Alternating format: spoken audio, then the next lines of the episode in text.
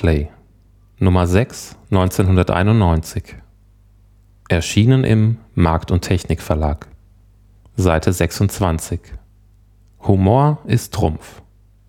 Programm Space Quest 4 Genre Adventure. Hersteller Sierra. Circa-Preis 130 Mark. Space Quest 4 Spieler haben Geduld. Monate war es angekündigt, jetzt endlich liegt die ungewöhnlich dicke Packung in den Regalen der Softwarehändler. Seit Space Quest 3 hat sich einiges getan. Am offensichtlichsten ist die Umstellung auf VGA-Grafik. Alle Bilder nutzen die 256 Farben, die VGA bietet. Der Spieler tippt, wie schon in der Zwergal-Oper King's Quest 5, kein Wort mehr.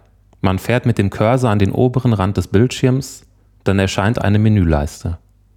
Dort befinden sich Icons für Gehen, Gegenstände manipulieren, Sehen, Reden, Schmecken, Riechen, die derzeitigen Besitztümer sowie diverse Einstellungen, Laden, Speichern, Details, Geschwindigkeit etc. Man kann den Cursor entweder über Tastatur, Maus oder Joystick steuern. Empfohlen wird eine Maus, sonst bekommt man schnell einen Koller. Nach einer verrückten, knapp vier Minuten langen Intro landet der Semi-Held und Superhausmeister Roger Wilco auf seinem Heimatplaneten Xenon. Eine Zeitreise macht's möglich. Doch schon die ersten Eindrücke sind mysteriös. Erstens sieht Xenon aus wie ein Müllhaufen. Hier hat jemand ziemlich gründlich die Stadt beschossen. Die Bewohner sind verschwunden, überall liegen Trümmer. Das ginge ja noch, wäre da nicht die zweite, viel irritierendere Tatsache. Roger befindet sich in Space Quest 12. Nachdem sich Roger mit schreienden Cyborgs und plüschigen Häschen herumgeschlagen hat, erfährt er den wahren Grund für das Desaster. Erzschurke Vorhaul scheint sein Ende in Space Quest 2 irgendwie unbeschadet überstanden zu haben. Er lebt jetzt in der Zukunft und schmiedet düstere Pläne, in denen Rogers Sohn eine nicht minder düstere Rolle spielt. Rogers Reisen führen ihn von Xenon zu den Latex Babes of Estros, die mit Roger noch eine Rechnung offen haben. Von seiner Schandtat weiß er aber noch nichts, da er die erst in der Zukunft begehen will.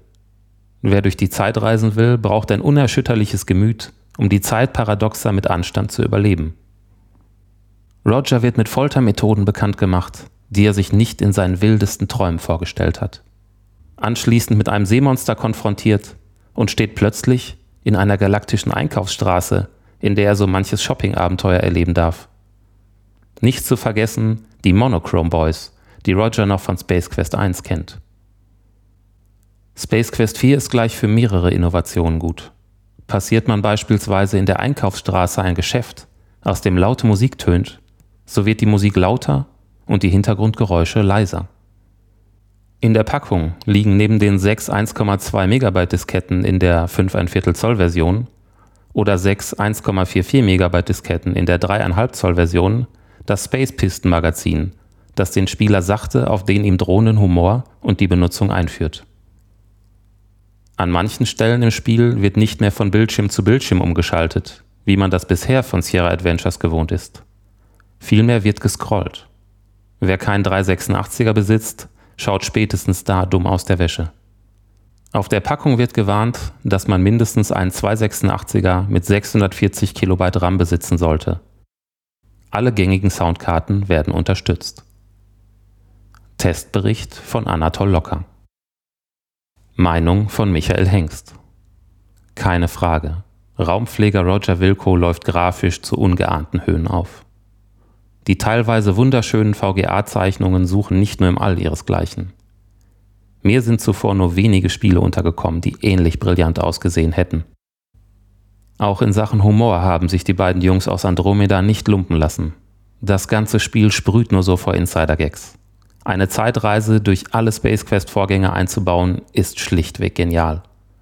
Schon aus diesem Grund sind die neuen Abenteuer von Roger für alle Space Quest-Fans ein absolutes Muss. Allerdings gibt es auch bei diesem schönen Spiel einen Grund zum Mäkeln.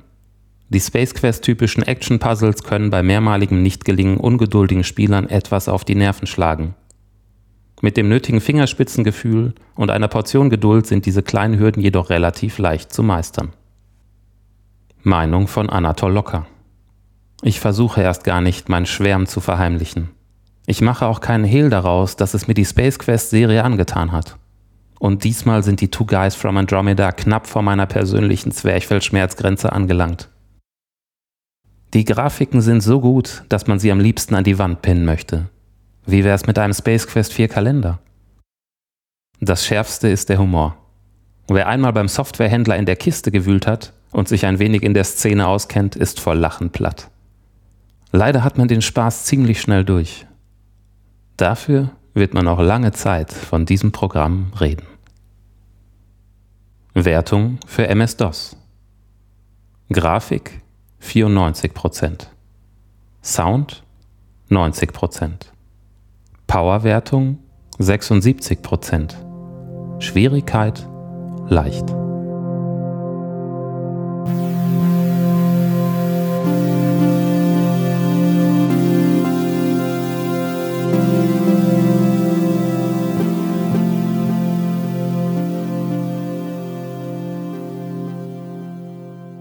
ASM Nummer 9 1988. Erschienen im Tronic Verlag. Seite 28. R2D2 und C3PO in der Hauptrolle. Programm Droids. System C64 C128. Preis ca. 10 DM. Hersteller Mastertronic. Muster von Mastertronic. Auch die Androiden sollen ja mal zu ihrem Recht kommen. Nicht länger sind so nebensächliche Figuren wie Luke Skywalker, Han Solo, Prinzessin Leia, Yoda oder Darth Vader interessant. Nein, die netten, allseits beliebten Roboter aus Star Wars geben sich in diesem Game zu einem recht guten Sound die Ehre. Die Story. Die beiden Droiden werden auf einem Planeten gefangen gehalten und versuchen nun gemeinsam auszubrechen, um die oberste Ebene dieses feindlichen Stützpunktes zu erreichen. Dass das gar nicht so leicht ist, wird man im Verlauf des Spiels schon merken.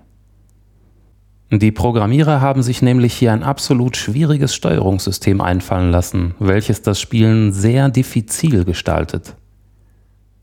Es ist nämlich nicht möglich, die Figuren direkt über Stick zu steuern, sondern man muss über Befehlskästchen, die unterhalb der Spielfläche eingeblendet sind, die gewünschten Optionen anwählen. Relativ nervig ist dieses Steuersystem auch deswegen, weil man noch nicht mal die Aliens abschießen kann, während man läuft. Nein, man muss sogar dafür auf eine andere Option gehen. Stößt man auf Sperren, so kann man einen der beiden Roboter an ein Terminal anschließen. Was dann kommt, kann man wirklich eine gute Idee nennen. Auf die Spielfläche wird nämlich eine Art Sensor eingeblendet. Man muss dann wie beim richtigen Sensor die Kombination wiederholen und wenn man das geschafft hat, öffnet sich die Barriere. Die Kombinationen werden immer schwerer, je höher der Level wird. Alles klar? Gut, dann komme ich nun zur Bewertung, okay? Testbericht von Jörg Heckmann. Wertung auf einer Skala von 0 bis 12. Grafik 8. Sound 7. Spielablauf 7. Motivation 7. Preis-Leistung 7.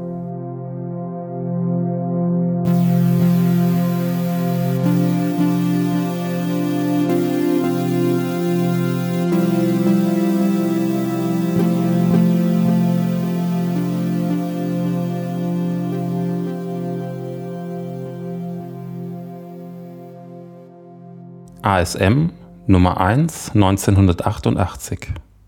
Erschienen im Tronic Verlag. Seite 48. Deutsches Topspiel der Superklasse. Programm To Be on Top.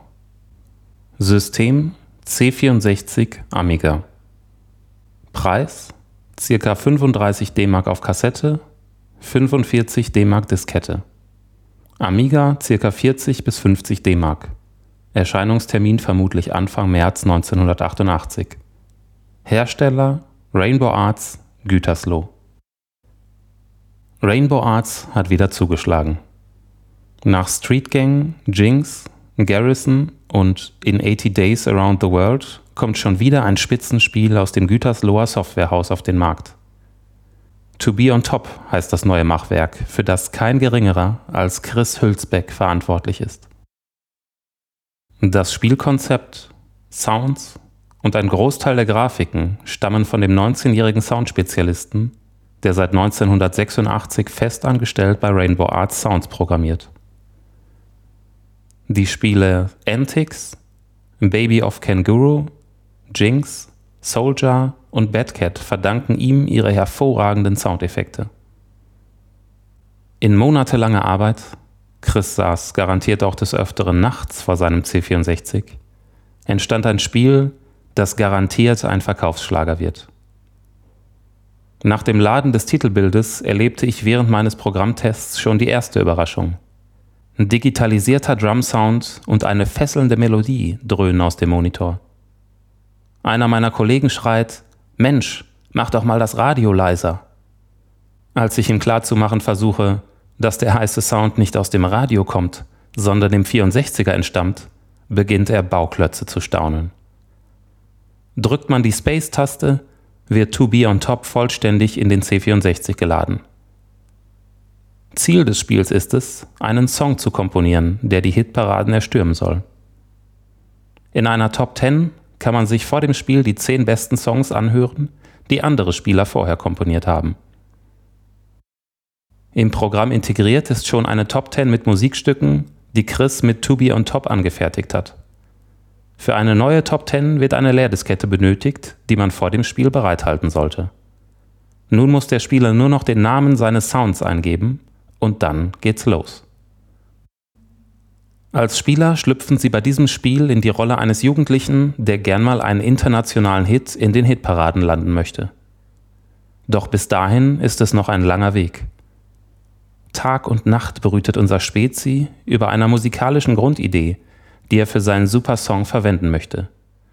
Nur leider fällt ihm nichts ein. Eines Abends, unser Möchtegern-Star ist gerade auf dem Nachhauseweg von seiner Stammkneipe, kommt ihm die rettende musikalische Idee. Nun heißt es schnurstracks nach Hause eilen, bevor er sie wieder vergisst. Auf der belebten Straße gilt es, allen Hindernissen auszuweichen, denn ein Unfall hätte dem Musikus gerade noch gefehlt. Eine ältere Dame mit einem Krückstock versucht, den Helden zu verdreschen. Weichen Sie so schnell wie möglich aus. Durch Schläge auf den Hinterkopf könnte der Held vielleicht seine Idee wieder vergessen. Einem Musikfreak mit einem Ghetto-Blaster und einem Panzer gilt es ebenfalls auszuweichen. Es empfiehlt sich übrigens, im Spielabschnitt auf der Straße auf den Bürgersteig zu gehen. Geht man auf der Straße, wird man leicht ein Opfer des herrlich animierten Panzers. Hat man den angehenden Star wohlbehütet mit dem Joystick nach Hause manövriert, läuft man durch den Hausflur, wo auch schon die Mutter auf dem Boden kniend auf ihren Sohnemann wartet. Mit dieser Person sollte man sich ebenfalls nicht anlegen, denn sonst ist das Spiel beendet. Stattdessen setzt sich der Musikus vor die Glotze, um Inspiration zu sammeln. In dieser Spielsequenz steuert der Spieler ein Fadenkreuz über einen Bildschirm, mit dem er die Inspirationspunkte sammeln muss. Insgesamt gibt es vier verschiedene Arten von Inspirationen, nämlich Bass, Accomp, Melody und Sequenzinspirationen. Die ersten drei Typen bilden nachher beim Komponieren den Refrain, die Sequenzinspirationen sorgen für den Zwischenteil. Die Symbole, die einzusammeln sind, haben alle verschiedene Farben. Es gilt darauf zu achten, Inspirationspunkte einzusammeln, die sich bei den letzten Spielen besonders gut angehört haben. Hat man sich genügend inspiriert, werden die eingesammelten Inspirationssymbole mit den entsprechenden Farben auf einem Klavier dargestellt. Mit einer Hand, die auf dem Bildschirm hin und her bewegt werden kann, ist es möglich, die gesammelten Inspirationen auszuwählen und zu komponieren. Alle Kombinationen werden intern vom Programm bewertet. Hat man auf diese Weise einen Refrain und einen Zwischenteil zusammengeschustert, muss man in das Haus eines Freundes gelangen. Dort steht nämlich ein Synthesizer, mit dem man ein Demo-Tape erstellen kann. Jetzt beginnt der Adventure-Teil des Spiels. Man muss irgendwie in ein Tonstudio gelangen, um dem Song noch den letzten Schliff zu verpassen. Im Tonstudio können der Melodie noch 16 Drumsequenzen unterlegt werden. Hier wird der Sound auch in seiner endgültigen Fassung aufgenommen. Der Computer nimmt wieder eine interne Bewertung vor. Wenn man Glück hat, landet man mit seinem Song unter den ersten drei Plätzen in der Top 10. Sollte das der Fall sein, bekommt man eine Einladung zu einer Sendung des berühmten Rainbow Arts TV, die den Höhepunkt ihrer Musikkarriere einleitet. In einer von Teenies über alles geliebten Popsendung darf der Musikus live den Rhythmus zu seinem Song spielen. Drums, Händeklatschen und 19-Gesang kann der Spieler mit Hilfe des Joysticks über den Sender schicken. Je nachdem, wie gut der Spieler im Takt ist, erhöhen sich die Einschaltquoten. Hat unser Musiker einen Top-Hit gelandet, wartet noch eine Überraschung auf ihn, die wir an dieser Stelle nicht verraten wollen. Sonst wäre es ja keine Überraschung mehr. Fazit: To Be on Top ist ein Augen- und Ohrenschmaus vom Soundmagier Chris Hülsbeck. Durch dieses Spiel werden neue Maßstäbe gesetzt. Endlich wurde einmal ein Actionspiel konzipiert, bei dem man nicht nur stumpfsinnig Aliens abknallen muss. In To Be on Top werden Kreativität, Kombinationsvermögen und schnelle Reaktion vom Spieler gefordert.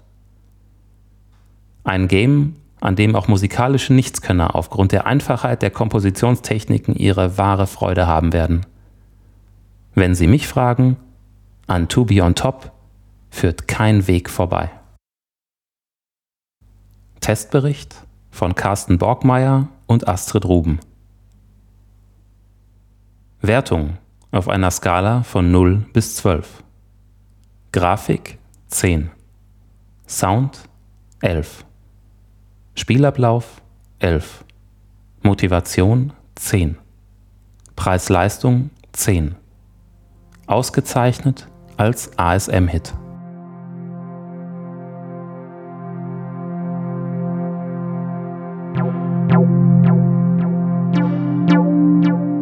Das war Holy Hamster. Alte Spiele vorgelesen. Folge 3.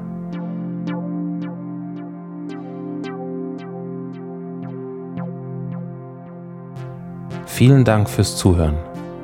Wir freuen uns über Weiterempfehlungen, Spenden, Kommentare auf unserer Homepage holyhamster.de.